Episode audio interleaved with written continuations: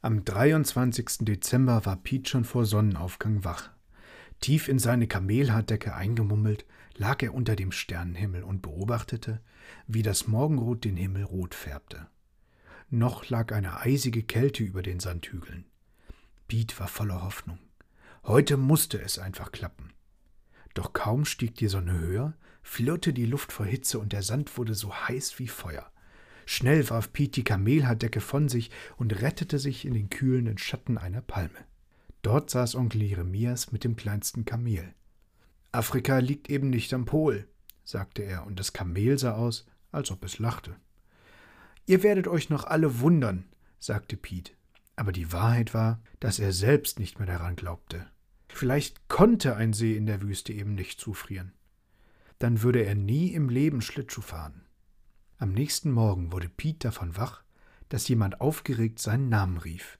Piet, komm schnell! Es war Marita. Verschlafen steckte Piet seine Nasenspitze aus dem Zelt. Und dann bekam er riesengroße Augen. Denn da rutschten Onkel Jeremies, Marita und das kleine freche Kamel auf dem Teich herum, der vollständig mit Eis bedeckt war. Der Vater und die Mutter hatten sich warme Schals umgewunden und sahen staunend zu. Über ihnen hing eine kleine Wolke, die die heiße Wüstensonne verdeckte. Eilig griff Piet sich seine Schlittschuhe und lief so schnell zum Teich hinunter, dass er mehrmals in den Sand purzelte. Am Teich schnallte er sich die Schlittschuhe an, und dann glitt er übers blanke Eis. Piet lief so sicher auf dem Eis, als wäre er mit Schlittschuhen an den Füßen geboren worden. Und Marita sagte stolz, das wusste ich gleich, schließlich ist Piet mein großer Bruder. Piet drehte einen Kreisel nach dem anderen. Danke, lieber Weihnachtswichtel, jubelte er dazu. Da fing es aus der kleinen Wolke an zu schneien. Es war wirklich das weißeste Weihnachten, das die Bewohner der kleinen Oase je erlebt hatten. Das sagt sogar Onkel Jeremies. Für jemand anderen aber wurde es das arbeitsreichste Weihnachten, das er je erlebt hatte, nämlich für den heiligen Petrus. Denn ihm hatte es der kleine Piet zu verdanken, dass er am heiligen Abend Schlittschuh laufen konnte.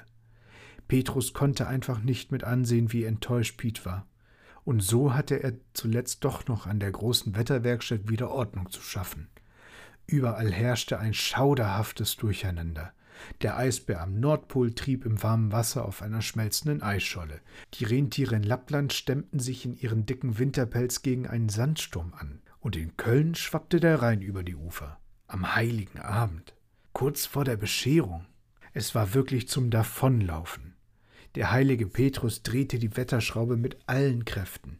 Vergeblich. Aber plötzlich mit einem Mal ertönte ein rostiges Schnarren, das die Weltkugel erbebte, und Petrus setzte sich auf den Hosenboden. Ein erleichtertes Lächeln lief über Petrus Gesicht. Geschafft, brummte er, und tatsächlich, die Scholle, auf der der Eisbär durchs Polarmeer trieb, wurde wieder größer.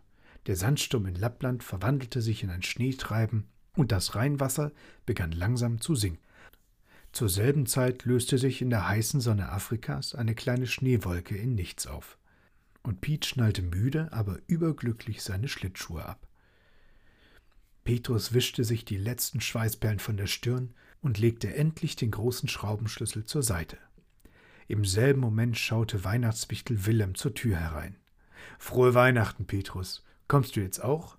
Die Arbeit ist getan. Wir warten alle schon auf dich. Lass uns Weihnachten feiern.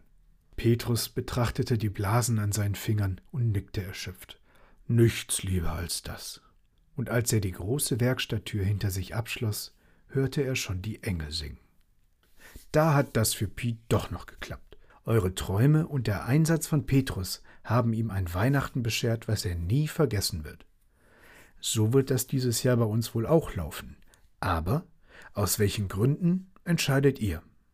Jetzt schlaf gut, liebe Homies.